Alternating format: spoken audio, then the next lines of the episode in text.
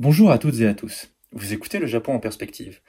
Je recevais Aline Ninger, enseignante-chercheuse à l'Université d'Orléans et spécialiste des questions de genre, afin qu'elle puisse nous faire connaître les évolutions du mariage homosexuel au Japon. Ce que vous allez entendre est la deuxième partie de notre entretien. Vous pouvez écouter la première dans l'épisode précédent du podcast. Nous abordons ici plus précisément les évolutions récentes du mariage entre couples de même sexe. Je vous souhaite une excellente écoute. Je parle de cette euh, séparation d'un côté avec le mouvement gay et le mouvement lesbien. Et euh, l'un de, des éléments qui va avec, c'est, euh, on y revient, donc le mariage. Et euh, donc le fait que le, principalement les lesbiennes ont, ont, pris, ont commencé à militer sur cette demande-là. Donc à partir de quand est-ce qu'elle apparaît, cette, on va dire qu'elle, qu'elle prend de, de l'ampleur au Japon?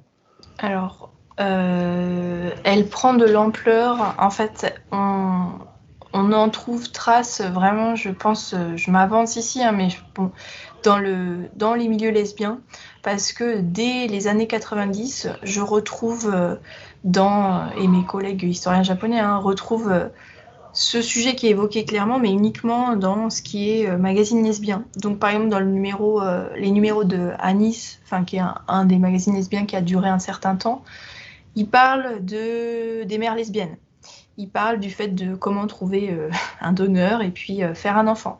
Il parle aussi, euh, idéalement, et si on pouvait se marier. On en est vraiment où on imagine que ça soit possible. Et puis, il y a des mères lesbiennes qui vont former une certaine communauté. Donc, c'est un site internet, c'est pas grand chose, mais quand même, ça réunit 13, enfin, une dizaine de couples de mères lesbiennes dans le Kansai. Et puis, il y a la fondatrice, Alita Keiko, qui vont euh, vouloir réunir euh, des mères lesbiennes. Donc, euh, on est en 2003, hein, il y a 22 mères lesbiennes qui se réunissent avec leurs enfants et elles parlent d'homoparentalité.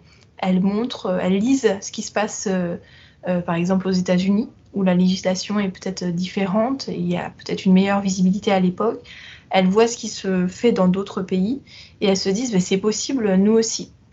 Donc, il y a vraiment ce cercle lesbien je pense qu'il est important à mentionner, euh, puisque c'est quand même eux, enfin elles, euh, qui sont touchées vraiment dans leur chair. Je voudrais quand même mettre donc euh, en évidence le fait que les, lesbiennes ont peut-être plus participé du fait qu'elles étaient plus sensibles à la question, tout simplement bah, dans leur, oui, dans leur chair, hein. le fait qu'elles fassent des enfants.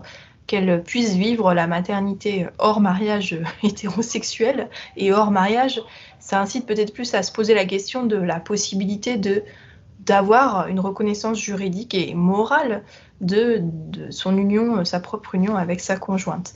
On a aussi donc euh, en 2010 le groupe euh, Patonaro. Donc c'est euh, la traduction en japonais, donc le réseau national voulant instituer une loi relative aux conjoints particuliers.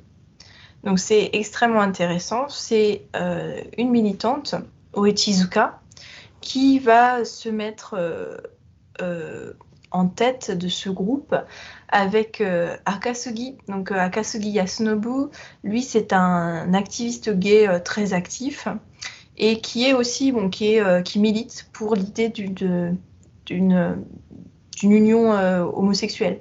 Et puis on a Taniguchi, Taniguchi Hiroyuki, elle, elle est maîtresse de conférence à Takaoka à cette époque et elle est docteur en droit. Donc c'est elle qui va euh, apporter vraiment, consolider avec euh, Akasugi euh, le côté, on va dire, juridique de, l'histoire.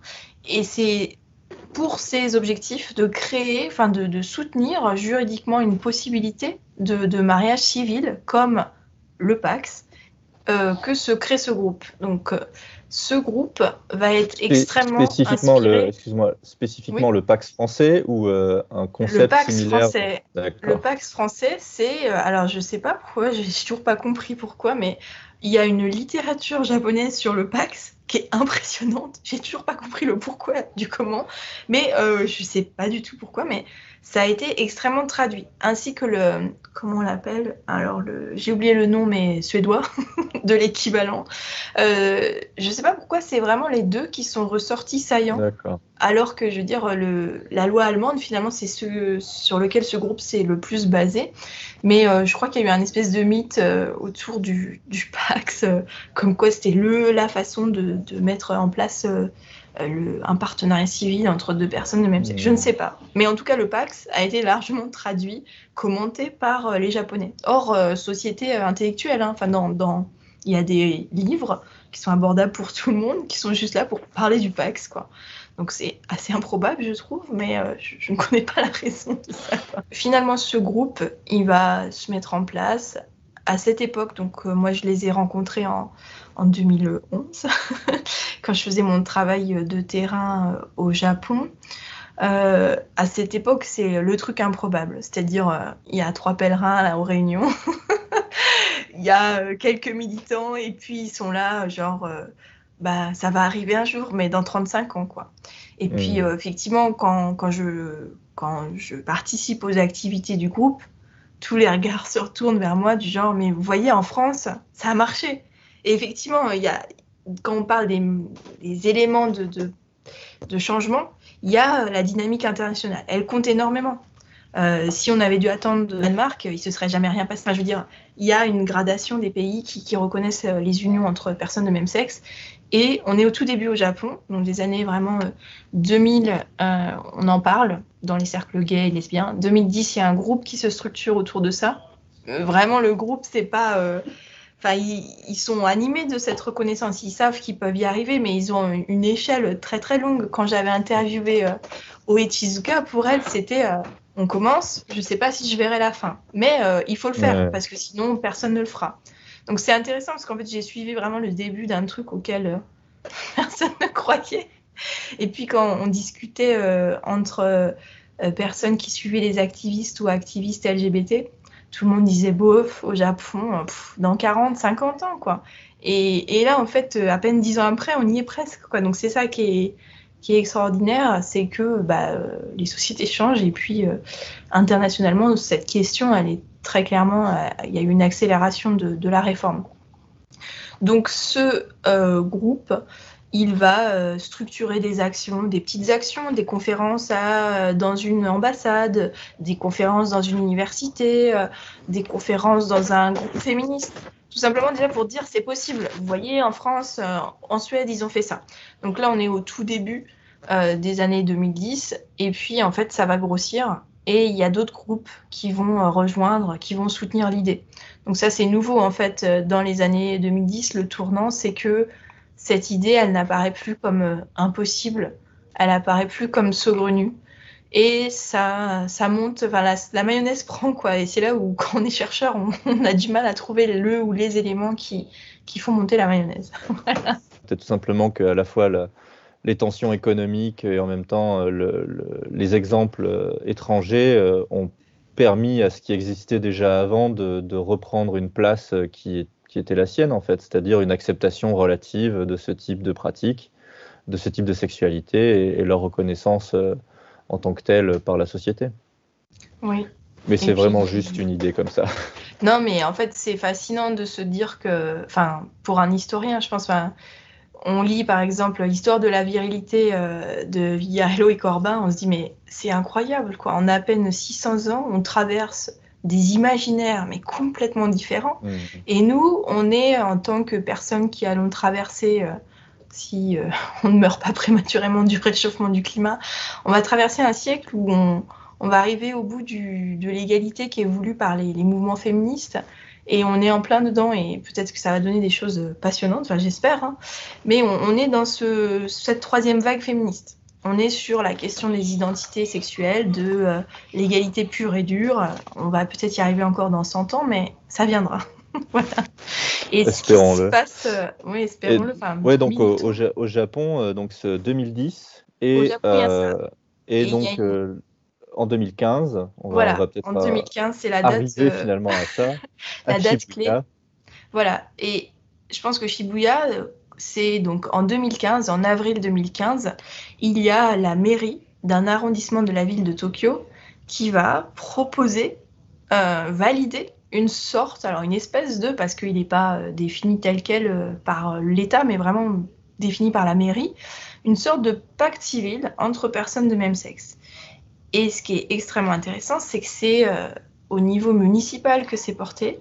C'est porté par euh, Hasebeken, euh, qui est pas du tout gay, hein, mais qui n'est pas du tout militant LGBT, qui va porter cette proposition. Alors, il y a deux choses. Il y a AC Beken, il, le redit dans les entretiens ou quand il se livre sur bah, pourquoi j'ai fait ça notamment. Il connaissait. Donc lui, il est, vu que tu l'as pas dit, il est, conseiller municipal, c'est ça? Oui, oui, oui, oui. D'accord. Enfin, je crois que tu l'as pas dit, c'est pour ça que je. Oui, désolé, désolé. Effectivement, euh, non, je ne l'ai pas dit. Euh, le, maire de Shibuya de l'époque, c'est Koahara. Euh, Toshitake et c'est lui qui chapeaute la mairie. Assez Beken, du coup, euh, c'est quelqu'un qui dit bah, Moi, j'ai plusieurs amis qui sont gays. J'ai vu que euh, dans le monde, bah, le mariage gay était de plus en plus reconnu. Et je me suis posé la question bah, pourquoi pas nous? Et surtout, en fait, il y a quand même euh, la politique des années. Alors là, c'est vraiment structurel. Et puis notre ami et collègue Arnaud Griveaux, j'allais dire Armand Griveaux, mais Arnaud Griveaux c'est vraiment euh, la personne qui, voit le changement institutionnel avec la mise en place du Conseil pour l'égalité homme-femme. Il faut quand même dire que ce plan quinquennal qui est mis en place en 2000, 2005, 2010, 2015, 2020, il y a des crédits qui sont développés. Ça se fait à l'échelle des départements.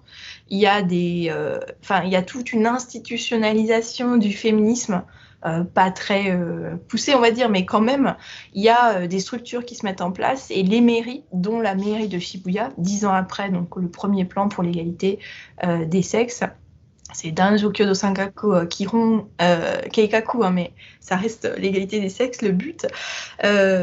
dix ans après, ils ont bénéficié effectivement de tous les programmes à l'échelle des départements pour l'égalité des sexes. Et donc, il y a un groupe de réflexion qui a pu se créer. Donc là aussi, on est dans des facteurs, euh, si on regarde les facteurs euh, institutionnels, à l'échelle militante, et puis euh, tous les rouages entre, entre ces différentes échelles.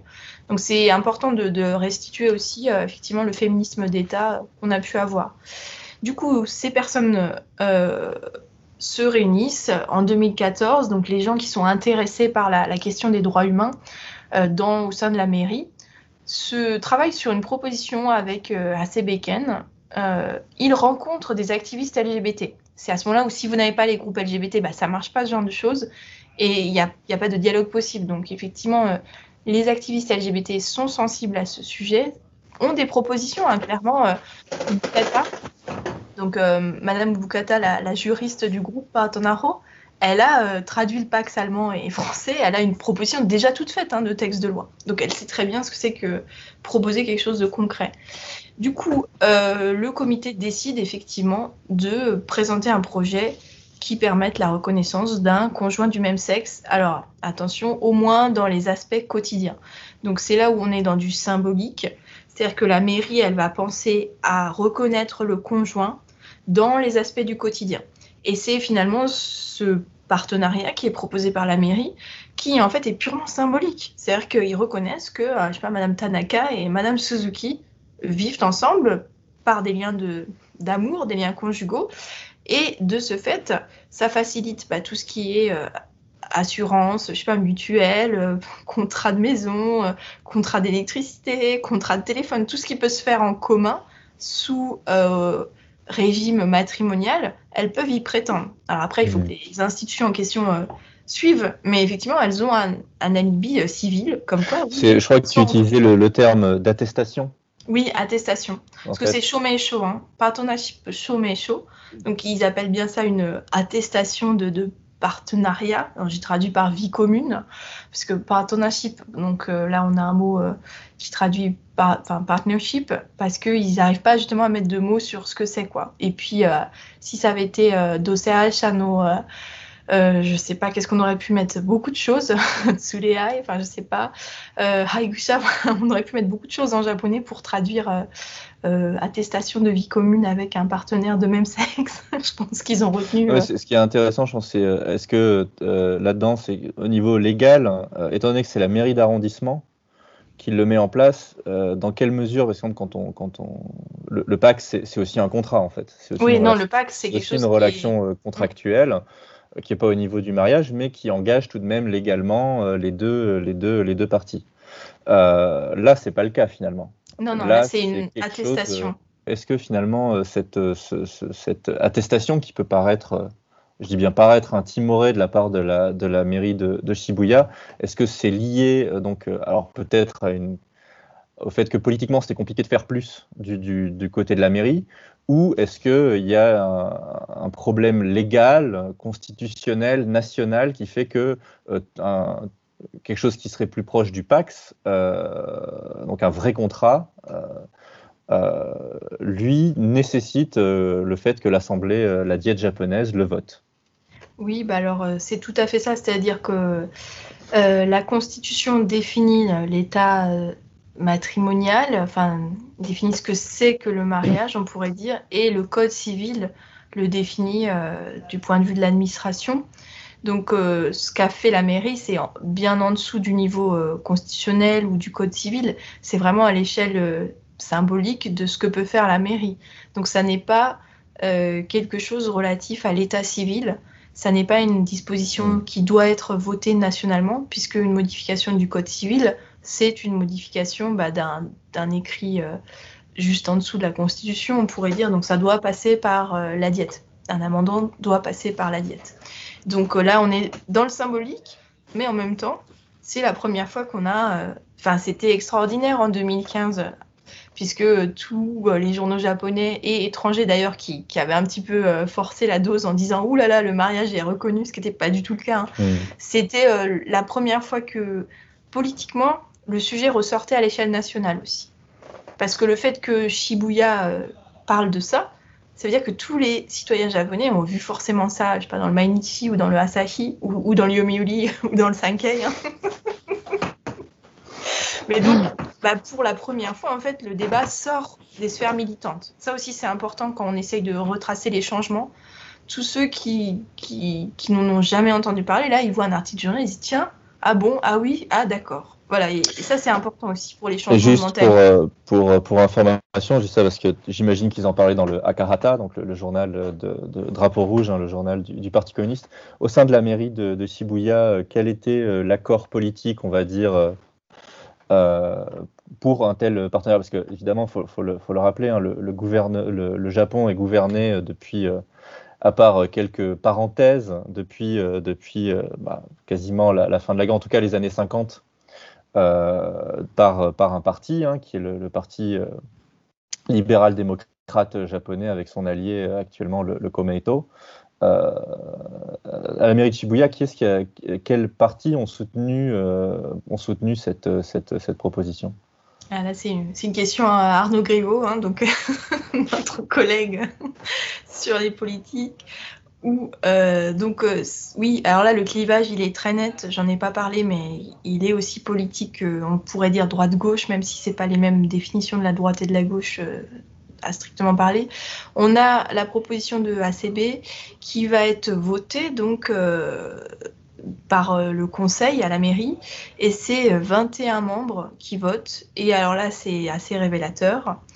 Euh, donc on va avoir 21 membres de 5 partis politiques qui seront pour, pardon, et 10 membres qui sont opposés. Alors pour ceux qui connaissent la vie politique japonaise, ils ont deviné ce que j'allais dire.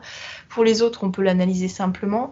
Donc les 21 membres qui, qui soutiennent la proposition de HCB, c'est le Parti démocrate, donc euh, vaguement la gauche, le centre-gauche japonais, parce qu'ils sont libéraux sur ces questions-là. Le Parti communiste japonais, parce qu'il est... Euh, oui, qui, un... qui, ont par ailleurs été en pointe sur ces questions. Voilà, qui est attaché, exactement, qui est attaché à cette question de l'égalité homme-femme pour des raisons historiques euh, nationales et mondiales. Le parti, petit parti socialiste japonais de l'époque, parce qu'on a encore changé, euh, parce qu'il est censé être libéral, et le parti centriste Komeito de l'époque. Donc là, c'est intéressant de voir que le Komeito, euh, en tout cas les membres du Komeito de cette mairie, ont voté pour. Et bien sûr, qui a voté contre? Je suis désolée, je rigole, mais en fait, c'est pas du tout drôle. Le Parti libéral-démocrate, donc le PLD, qui est un parti de droite, euh, centre-droit extrême droite, si on regarde toutes les tendances politiques, et indépendant. Bon, alors, vous savez... Euh, comme moi que indépendant ou sans étiquette, ça veut dire à droite. Hein. Mais donc euh, ces gens de droite s'y opposent tout simplement Après, pour des valeurs qui, euh, conservatrices. HCB Ken, il est, il est indépendant, non? Oui, il a, alors lui, il est vraiment euh, sans étiquette. mais pas pour euh, être élu, mais parce que c'est quelqu'un qui sort du milieu politique, qui rentre dedans. Mmh. avant, il était dans, le, dans la pub, donc pas du tout dans les ONG. Il est vraiment sans étiquette. voilà. Donc oui, bien sûr que le... bien sûr que le PLD le PLD euh, qui, pendant les années 2000, euh, s'est arc-bouté sur euh, l'égalité homme-femme à l'école, bien sûr que le PLD a une, une hantise, une peur, une, vraiment une allergie à tout ce qui est égalité homme-femme. Alors, en plus, si on leur dit égalité pour le mariage pour les hommes gays et les femmes lesbiennes, bah, c'est, je pense c'est principalement, principalement un parti, un parti traditionnaliste, en fait. Oui, ils sont conservateurs de ces valeurs, euh, qui est euh, voilà la, la, continuation de ce modèle. Euh, bon, de, ce que tu disais, fantasmé hein, des, années, des années 60, du moment où voilà le, la, bulle familiale avec l'homme qui va au travail et la femme qui s'occupe des enfants et qui prépare le, bento amoureusement tous les matins. C'est ça. Non, non, il y a, vraiment un ressort, euh, Oui, un ressort conservateur qu'on ne peut pas nier. C'est-à-dire qu'on ne peut pas nier, euh, d'ailleurs en France, le retour de bâton était très dur. Hein. On aurait pu se dire, ah bah non, euh, le mariage gay, c'est évident.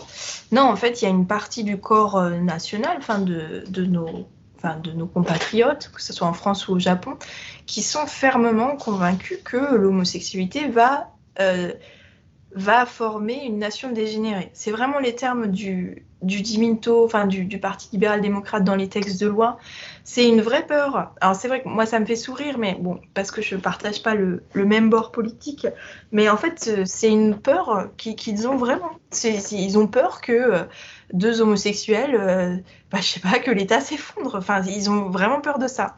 Et on peut pas se moquer, enfin, j'ai pas à me moquer d'eux ou de, du corps catholique en France ou de cette espèce de corps religieux qu'on a aussi au Japon, qui n'est pas forcément catholique, hein, mais qui est lié au milieu d'extrême droite, qui, qui a peur d'une dégénérescence de la nation. Donc on va, on va peut-être, on reviendra peut-être dessus, mais c'était juste pour donner une idée déjà, voilà que politiquement en tout cas, euh, clairement, le parti euh, libéral euh, démocrate, euh, donc parti conservateur au Japon, un hein, parti de droite, s'oppose et c'est le parti qui détient le pouvoir. bon, maintenant, ils viennent, on vient de, enfin, le Japon vient de changer de, premier ministre, hein, mais c'est toujours le même parti qui, est, qui, détient, qui détient le pouvoir. Et donc, pour revenir sur, sur ce, cette attestation, donc c'est quelque chose qui va essaimer assez rapidement, finalement. Oui, euh, et c'est là, dans le reste, Dans le reste du, du, du, Japon. Parce que Shibuya, alors moi je ne connais pas vraiment la politique euh, shibuyenne, pour, pour ainsi dire. Je ne sais pas si euh, c'est le quartier des bars, de, un des quartiers de la nuit de, Tokyo. Donc peut-être qu'on peut, s'attendre à ce que ce soit un quartier plus libéral qu'un autre, en tout cas un arrondissement plus libéral qu'un autre à Tokyo, même si je j'en sais rien, j'aimais cette, cette, supposition. Euh, toujours est-il que donc voilà, cette, attestation ne va pas rester confinée à ce seul euh, quartier, enfin arrondissement tokyoïte. Oui, alors c'est là où c'est extraordinaire ce qui se passe en, en 2015, c'est que immédiatement après avril 2015, on a l'arrondissement euh, de Setagaya Là, ça s'explique très simplement parce que euh, dans Setagaya, vous avez euh, Kamikawa Aya, donc qui a été euh, au conseil municipal et qui est, qui est la personne qui a porté les débats dans les tout début des années 2000 sur la possibilité de changer de sexe, loi qui a été votée finalement en 2003.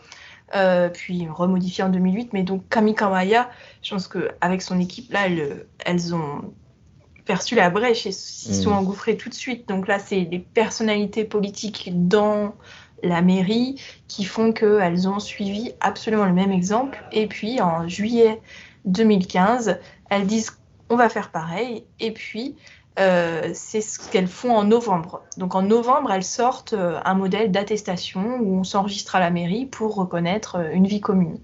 Et ce qui va se passer en 2000, 2016, c'est que des villes, surtout le Japon, vont suivre ces initiatives, vont dire bah, nous aussi. Donc ça peut être très symbolique. Takarazuka, donc, qui est la ville effectivement euh, euh, propre à la revue, donc qui a une certaine histoire. Takarazuka, ça, ça, ça évoque aussi une certaine histoire du lesbianisme, du travestissement. Et puis on a des villes, alors il faudrait vérifier derrière chaque ville qui se cache dans le conseil municipal, hein, mais hmm. on a Iga, et puis Takarazuka Iga, Nara, Sapporo, Fukuoka, Osaka. Alors on ne peut pas dire que c'est des périphéries, puisqu'après elles rejoignent toutes ces villes Nakano, Chiba, Ozumi, Dogawa, Fuchu, Hirakata, Odawara, Sakae, euh, Toshima, Yokosuka, Kanuma. Donc, je, les énumère, puis chaque année, il y en a de plus en plus, donc on arrive à 2020. ce sont de, ce sont de, très grosses villes, hein. ce sont des, capitales régionales euh, qui, sont, qui sont très importantes. Nara, c'est le, le centre d'Okinawa. Euh, Fukuoka, c'est une des villes principales de, Kyushu, euh, Osaka, enfin Osaka c'est un arrondissement, c'est ça ou c'est toute la ville d'Osaka? C'est un arrondissement et puis toute la ville après. Hein. Bah voilà, donc Sapporo pareil pour Hokkaido, donc c'est vraiment pas, c'est des marches par rapport à Tokyo, mais certainement pas par rapport Exactement. De, la, région propre. Et quand c'était, alors je me rappelle très bien quand on parlait de, de Sapporo pour euh, les Japonais, c'était euh, incroyable parce qu'effectivement Sapporo c'est une ville d'une taille importante qui compte. C'était Sapporo c'était l'étape à les grandes métropoles autres que Tokyo. Et après, en fait, on a eu cet enchaînement de, villes petites, moyennes ou grandes. Effectivement, Osaka, qui a toute la métropole d'Osaka en 2020, euh, on a euh, enfin, voilà, cet enchaînement. Et c'est pas du tout quelque chose qui est, national, hein. c'est-à-dire que chacun fait sa propre attestation de son côté sur à peu près le même principe. Tout est en ligne sur la mairie de Shibuya, donc je pense qu'ils ont accès à, tous les documents de travail sont des, conseillers municipaux, ils peuvent euh, travailler entre eux. Et ce qui est marrant, c'est que en avril 2020, donc on, est assez proche là, avril 2020, il y a euh, l'arrondissement Minato de Tokyo qui édite une attestation qui s'intitule, alors là je trouve ça assez drôle mais symbolique, euh, Minato Mariage. Mariage, c'est le mot français mariage, hein. c'est pas anodin qu'ils aient choisi ça. Et donc, on est encore plus dans le symbolique. On s'approche de euh, la revendication. Euh, on souhaite euh, un mariage. Quoi. sachant que la, symbolique du mariage blanc dont tu parlais au début de cet entretien est aussi. on retrouve beaucoup de mots français. Il y a tout, un, tout un imaginaire romantique que la France continue, pour des raisons que je ne m'explique pas nécessairement, continue à conserver au Japon. mais donc là, on parle d'un niveau euh, municipal, hein, qui est plutôt un niveau euh, local, même si, comme, comme, tu, le, comme tu le dis, hein, ça, ça, a essaimé, donc ça, ça lui donne une, une, stature plus nationale. Mais évidemment, ensuite se pose la question de bah, passer au niveau, euh, à l'étape suivante, c'est-à-dire, alors peut-être pas directement le mariage, mais en tout cas, quelque chose qui est plus proche d'un contrat. Et là, évidemment, ça, ça, veut dire aller au niveau national. Et tu, euh, donc, euh, je, crois qu'il y a notamment un, événement important, c'était le, la reconnaissance des mariages des couples binationaux en 2019, qui permet peut-être de, jeter une pierre dans ce jardin-là pour les, pour les, pour le, les associations euh, lesbiennes et gays. Confinement oblige, nous sommes à la maison. J'espère que les auditeurs ne m'en voudront pas pour le fond sonore. Euh, on a effectivement euh, toute cette euh, série de propositions municipales qui va donner lieu à un débat national. Alors il y a plusieurs étapes dans le débat national, mais il y a déjà les partis politiques qui s'engagent à défendre, à défendre vraiment une proposition. Donc là, tu, tu évoquais, on, est, on évoquait l'échelon euh, euh, plus local, municipal, mais euh, évidemment, quand on parle du PAX et tout, il faut ensuite aller à l'échelon national, faire passer, sans même parler d'un changement de la constitution japonaise, hein, évidemment, il faut que la diète se, fasse passer des lois. Et donc, il y, a, je crois qu'il y a un moment important dans, cette, dans ce processus, c'est la reconnaissance par là. Alors, je crois que c'est la Cour constitutionnelle la reconnaissance euh, des mariages gays euh, des binationaux, donc des gens qui, se, si je comprends bien, qui se sont mariés à l'étranger, en France par exemple, et qui ensuite demandent la reconnaissance de cette, union euh, par les autorités japonaises. Oui, alors je, je, j'essaye de, récapituler très rapidement, mais effectivement, les années 2010, on va avoir un positionnement des partis politiques principaux sur cette question du mariage gay. Ils sont obligés de se positionner, euh, notamment après 2015. Et tout ce qui était confus euh, chez le. Donc chez le PLD, c'est assez clair, ça les intéresse pas et ils ne souhaitent Mhm. pas. Chez le Parti communiste, il y a des choses, mais il n'y a pas de, de ligne claire. Le Parti démocrate, pareil, il y a des gens qui sont pour, contre. Donc ils vont se positionner après 2015. Et effectivement, donc euh, en 2009, on a, euh, on a quelque chose qui est très très intéressant, quoi. C'est le fait que euh, le, cas des, couples binationaux euh, vont créer un précédent en fait euh, dans le droit. Euh, J'essaye de résumer très rapidement, mais donc imaginons, on est, euh, je sais pas, euh, danois, euh, et on, on est gay, et l'homme de sa vie, euh, c'est Monsieur Tanaka. On veut se marier avec lui. Donc qu'est-ce qui se passe? Ça veut dire que en droit danois, votre conjoint est marqué sur l'état civil, ok, il est étranger, mais vous êtes marié. Par contre, du côté japonais, ben, vous pouvez pas en fait, tout simplement, parce qu'il n'y a pas de case correspondante à Mhm. ça.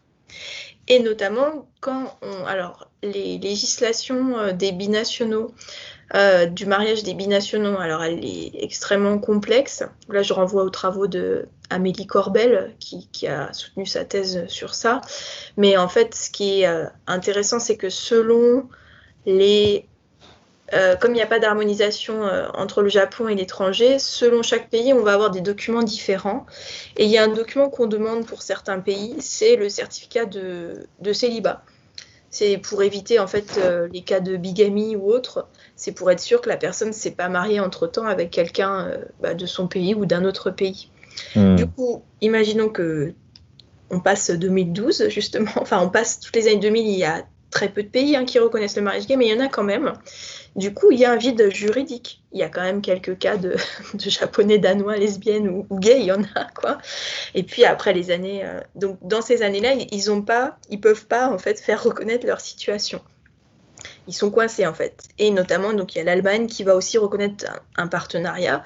Donc dans le pays non japonais, ils sont reconnus comme conjoints, mais au Japon, il n'y a rien. Donc le ministère euh, de la Justice va être saisi pour bah, discrimination tout simplement, parce que euh, leur statut n'est pas reconnu. Et là, on doit vraiment euh, une intervention de Fukushima Mizuho. Donc c'est quelqu'un qui est engagé depuis sa jeunesse, on va dire, dans le, Parti socialiste. Elle est à l'époque dirigeante du Parti socialiste en 2008 et elle demande au ministère de la Justice qu'il euh, n'y ait plus d'obstacle légal, que les documents qui soient mentionnés pour les binationaux euh, gays ou lesbiens euh, soient levés, qu'il soit permis tout simplement de, se faire reconnaître comme mariage entre pays qui reconnaît le mariage gay. Du coup, alors, c'est passé par le ministère de la Justice. Il a alors modifié ses orientations générales et il a informé les autres pays qui reconnaissent le mariage gay qu'il est possible de faire, notamment, donc c'est une attestation de capacité matrimoniale pour les couples gays. Qu'est-ce que ça veut dire? Ça veut dire qu'à partir de 2009, euh, Madame Dupont peut se marier avec Madame Tanaka et c'est reconnu dans les deux pays. Donc c'est reconnu, hein, c'est pas un mariage Mmh. qui, est, qui est fait euh, au Japon, hein, c'est quand elle se marie en France. Et donc ça veut dire quoi Que Madame Tanaka et Madame Dupont peuvent avoir un enfant? Donc sur l'état civil, c'est super important que les enfants de ces mariages euh, soient reconnus. Donc le ministère de la Justice, de toute façon, sait très bien qu'il ne pouvait pas euh, échapper à cette question. Et c'est ce qui va se passer euh, pendant plusieurs années pour les couples binationaux, gays ou lesbiens, qui vont monter jusqu'à l'échelle juridique. Eh bien, il va y avoir euh, un statut. Et donc, le cas le plus récent, qui a reposé, mais en pleine évidence, la question du, bah, du fait que le mariage gay s'était banalisé finalement en dehors euh, du Japon, euh, c'est Monsieur X contre l'État japonais. Donc un procès qui est mené par Monsieur X. Monsieur X, il est taïwanais. Il arrive au Japon en 93 avec un, un, visa touriste de trois mois. Finalement, euh, il trouve l'homme de sa vie. voilà, il ne le quitte pas et euh, il va décider de, de, résider illégalement dans le Japon. Donc euh, il est clandestin. Mmh. sauf qu'il est découvert en 2016, à la suite de je ne sais pas quel contrôle. Donc le ministère de la Justice lui dit bah, vous devez revenir à Taïwan. On parle de déportation sur le territoire du, ressortissant. Et euh, ce qui est intéressant, c'est que Monsieur X va contester la sanction au motif que s'il avait été hétérosexuel, on lui aurait accordé un, permis de résidence. Du coup, qu'est-ce qui se passe entre 2017 et 2019, le procès? On va avoir pour la première fois donc des, enregistrements de, témoignages de couples binationaux. C'est là où les, associations militantes ont fait un appel en fait à bonne volonté pour euh, montrer des cas en justice, montrer que il y a des couples binationaux qui s'étaient mariés, qui résident ou non au Japon. Qu'est-ce que ça a donné sur leurs papiers? Pourquoi ils sont discriminés? Parce qu'ils n'ont pas forcément tous les papiers. Résultat euh, de la course, le ministère de la Justice a accordé une permission de séjour, mais attention, très intéressant, le ministère de la Justice a déclaré officiellement que sa décision n'avait pas rapport au fait que le plaignant soit homosexuel, mais parce que leur lien était stable. C'est pour ça qu'on lui ordonnait, enfin qu'on lui accordait, pardon, un permis de résidence. Et donc, dans le droit japonais, c'est la première fois qu'un statut de résidence est accordé à un couple binational gay. Statut de résidence qu'il n'aurait pas dû avoir, en fait, si. Hmm. Euh, bah, il devrait être marié, en fait. Là, il n'est pas marié, mais il a le statut de résident. Donc, du coup, il est quasi marié par rapport à la législation des binationaux. Donc, euh, ça, pendant 2009, c'était euh, le sujet qui a refait parler de mariage gay.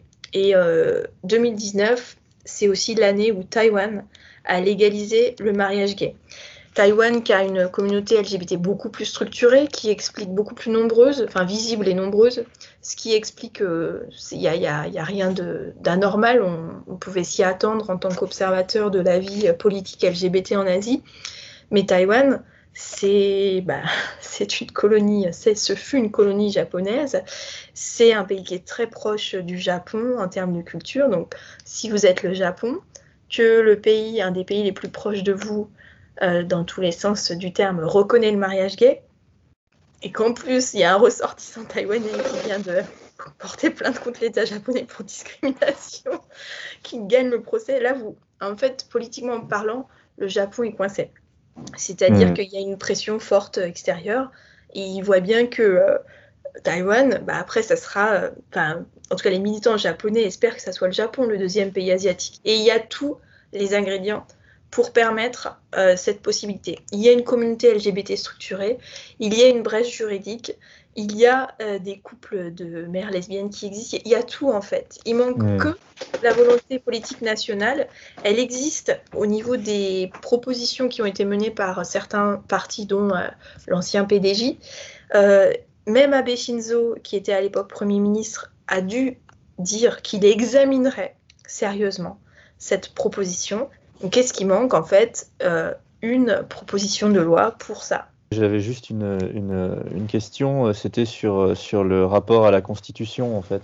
Quand on parle de Constitution au Japon, on parle de, évidemment directement du pacifisme, ce qui pose plusieurs questions, à savoir que c'est très dur premièrement de la modifier, dû aux oppositions politiques, euh, et euh, populaire par ailleurs aussi. Hein. c'est quelque chose qui n'est pas nécessairement bien vu euh, par la population que qu'une modification de cette constitution. Et par ailleurs, le fait que du point de vue militaire, elle a été interprétée d'une manière à chaque fois qui sert les intérêts, enfin qui sert en tout cas la position de, du parti au pouvoir. À chaque fois, c'est construit sur une, une, certaine interprétation de la constitution japonaise et de l'article 9. Euh, et euh, ce que je trouvais intéressant dans, ton, article, c'était euh, que bah, on, peut, aussi avoir la même approche de, quant, au, quant au mariage, en fait. Exactement. En fait, c'est là où c'est passionnant, c'est que la question de la militarisation du Japon, elle va se faire peut-être doubler constitutionnellement, on ne sait pas, hein, peut-être dans les trois prochaines années à venir, par la question du mariage. Alors, soit le Japon fait comme en France, c'est-à-dire qu'il ne veut pas reconnaître un mariage gay et il crée un Pax, l'équivalent d'un Pax, c'est peut-être l'option que va choisir le gouvernement parce qu'ils sont vraiment coincés. Et pourquoi ils sont coincés? L'option que François Hollande a légalisée en 2012, c'est la reconnaissance du mariage pour tous. C'est-à-dire que le mariage en tant qu'institution, contrat, on efface la mention du sexe. N'importe qui, enfin, dire un homme, un homme, un homme, une femme, une femme, une femme peuvent se marier. Problème euh, au Japon, le mariage, il est défini donc dans la Constitution. C'est euh, du coup l'article 24. Euh, donc c'est de lui dont découle le Code civil. Le mariage, je fais la traduction française, mais il est fondé uniquement sur le consentement mutuel des deux époux et son maintien est assuré par coopération mutuelle sur la base de l'égalité de droit du mari et de la femme. Ça, c'est le plus haut texte juridique au Japon, l'article 24 de la Constitution, qui définit le mariage. Ensuite, on a le Code civil. Du coup, définir le mariage pour tous, ça veut dire soit euh, clarifier la Constitution en disant qu'elle ouvre pour tous, donc pas de modification de la Constitution, mais une modification du Code civil, ou alors on explicite euh, l'article 24 en vérifiant bien que c'est tous les sexes. Là, on est obligé de passer par le japonais. Les deux époux, c'est ryosei. Donc, littéralement, si on prend les, les kanji, les, les caractères japonais qui, qui, veulent former ce mot, c'est sexe et euh, deux, enfin, ouais, deux, deux sexes, deux époux. Euh, mais du coup, effectivement, le mot tel qu'il a été conçu, c'est un homme et une femme, bien sûr, hein, hmm. dans la définition du mot. Du coup, ce que disent euh, les gens, euh, enfin le PLD ou, je ne sais pas, les, juristes disent, bah, si c'est marqué diocèse, ça veut dire un homme, une femme. C'était un peu le même débat qu'on a eu en France euh, en 2012. Mais alors, il y a un autre groupe qui est directement issu de Partnership euh, Networko, qui se fonde en 2014, qui est donc euh, Ima Nippon, c'est Equal Marriage Alliance Nippon, donc euh, un groupe activiste toujours avec les mêmes têtes, Oetizuka, Kasugi Yasunobu, Taniguchi Hiroyuki, qui se fonde vraiment autour du mariage gay, du fait que la Constitution reconnaisse le mariage gay. Et eux, ils interprètent, enfin pour pousser ça, ils disent que l'Iosei, c'est les deux sexes, et surtout, ils se basent sur l'article 13 de la Constitution, où il est stipulé qu'il est interdit de discriminer en se fondant sur le sexe. Donc, euh, ils portent euh, ce recours. Par contre, imaginons euh, le gouvernement japonais, donc le PLD actuellement, se disent OK, je, je, reconnais les changements sociétaux, je vais reconnaître que le mariage est OK pour les couples de même sexe. Ça veut dire qu'il va changer l'article 24 et de ce fait, il doit avoir les deux tiers de la majorité au Parlement et il doit faire un référendum, exactement comme s'il devait modifier l'article 9. Donc là, je pense que dans la tête de quelqu'un du PLD, c'est inimaginable de faire voter un changement de constitution sur cet article 24, constitution qui n'a jamais été modifiée depuis 47, alors même que ça fait des années qu'ils veulent modifier l'article 9 pour pouvoir euh, bah, déjà reconnaître le statut d'armée aux forces d'autodéfense et puis pour faire la guerre tout simplement. Donc euh, on en est dans une impasse où on mêle habilement euh, les thèmes du mariage et de la guerre dans, ce seul, dans cette seule Alors je, je, je nuancerai en disant c'est pas nécessairement faire la guerre que pouvoir avoir accès à des capacités de défense un petit peu plus fortes. Ah oui, ça dépend comment il le modifie. c'est tout euh, l'enjeu de bah, l'article 9. Hein. On le supprime bah, ou on le modifie C'est une question d'interprétation. Le fait, euh, dans l'article 9, c'est le mot, euh, alors je me souviens plus, c'est effectivement le mot guerre qui doit être dedans, mais l'envie des, politiques japonais, je pense pas que ce soit directement d'aller ouvrir un conflit en Corée du Nord. Non, non, bien sûr. C'est plutôt avoir une reconnaissance des forces armées qui soit plus claire et par ailleurs Enfin bon, je ne vais pas tout définir là-dessus, mais c'est. Mais c'est important, je pense, pour les auditeurs de comprendre que euh, une constitution qui n'a jamais été modifiée, euh, où on a une modification qui passe par un référendum de la population, contrairement à notre, notre constitution française qui a été modifiée 14 euh, fois, je crois, depuis sa création, où il n'y a pas le référendum, justement, mais les deux tiers, enfin la majorité. pour le PLD qui est encore au pouvoir, je pense que ça doit être très difficile à concevoir euh, Donc, ce qui manque finalement au Japon pour accéder à ce mariage gay, c'est une volonté, une proposition de loi venant soit de la majorité, mais elle viendra pas du PLD pour le moment, soit qui passe euh, la majorité, donc euh, Alliance euh, PLD et autres partis qui proposent la proposition, et soit ils mettent en place un Pax, ça leur évite de modifier la Constitution, soit ils se débrouillent pour expliciter que lyosei en japonais Maintenant, ça veut dire dans le contexte actuel qu'on peut considérer homme-homme, femme-femme. Donc hmm. on a trois choix en fait qui s'ouvrent à nous. Et euh, contrairement à ce qu'on imaginait il y a à peine dix ans, c'est beaucoup plus tôt que ce qu'on pensait et ça sera peut-être euh, pas cette année parce que je pense qu'on est accaparé par la Covid, mais peut-être, je sais pas, 2022. Voilà. Mais euh, donc euh, peut-être pour, pour, conclure euh, un petit peu de, actuellement donc le est-ce qu'on voit clairement une de plus en plus de personnes qui s'outent en tant que en LGBT Est-ce que le, militantisme connaît une recrudescence de, de, des membres dans les associations Apparemment il y a des euh, il euh, marches des fiertés aussi qui apparaissent. Quel est, euh, d'une certaine manière, l'état actuel du, militantisme LGBT au Japon?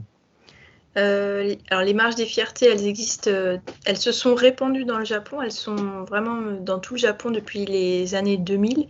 Ce que je dirais par rapport au militantisme, euh, LGBT, c'est qu'il s'est normalisé. C'est-à-dire qu'il y a beaucoup de, jeunes personnes qui ont, euh, je sais pas, entre 10 et, 20 ans actuellement, qui euh, ne vont pas du tout vivre la même situation que, même pas une génération avant, mais que les personnes il y a à peine 15 ans avant.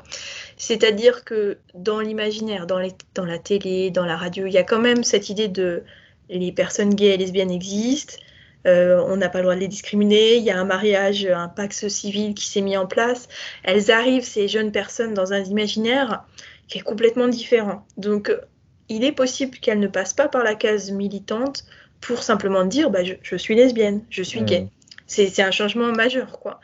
Et euh, il est possible aussi que, comme maintenant, euh, il y a moins de pression, d'une certaine façon, moins de pression sociale, qu'elles tout simplement et qu'elles ont des lieux de rencontre et avec Internet, on n'en a pas parlé, mais Internet c'est c'est un bouleversement magique, c'est l'anonymat, c'est le fait qu'on puisse euh, contacter n'importe qui sur tout le Japon, c'est la diffusion de toutes les idées. Euh, enfin voilà, c'était un changement énorme pour la communauté LGBT. Donc je pense que les, jeunes japonais d'aujourd'hui, alors il faudrait vérifier avec le, le taux d'inscription et de nombre de participants, c'est impossible, mais n'auront pas forcément à passer par la case militante pour tout simplement vivre de manière très discrète euh, leur sexualité.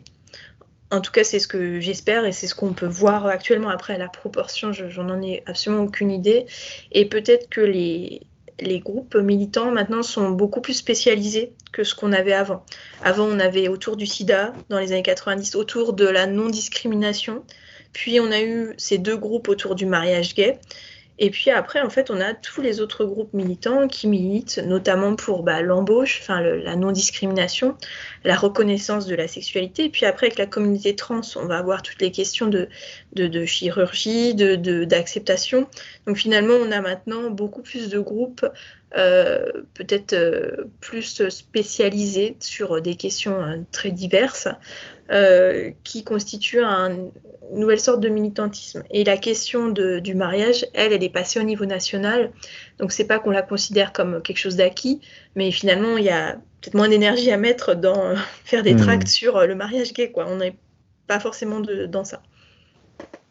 Donc il y a plus de personnes qui vivent leur sexualité au grand jour, ça c'est sûr. Et quand je dis grand jour, ça peut être tout simplement à l'échelle euh, de leurs amis pas forcément les parents, la famille et le travail. Il y a une compartimentalisation qu'on observe toujours, euh, y compris en France, hein, sur euh, à qui on révèle quoi et comment on se présente. Quand on n'a pas d'enfant, ben, on peut cacher les choses assez facilement quand même. La sexualité japonaise est beaucoup plus privée, privatisée que la sexualité française. Si on regarde les historiens de la sexualité ou les sociologues de la sexualité, euh, c'est ce qui a permis à toute une génération de, femmes et d'hommes de se cacher tout simplement, enfin de vivre normalement, quoi, euh, simplement euh, en étant avec leurs compagnons sans, ou leurs compagnes sans que ça se voit qu'ils soient de, même sexe.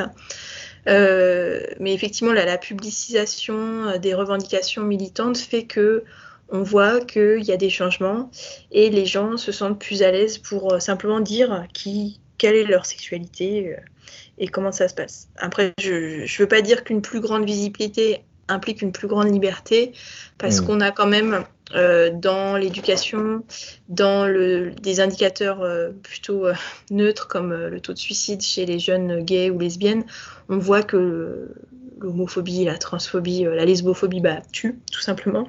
Et euh, plus grande visibilité ne veut pas dire euh, pas de retour de bâton. Et c'est là où, en politique, c'est pareil. Donc, la situation change. C'est tout ce qu'on peut conclure.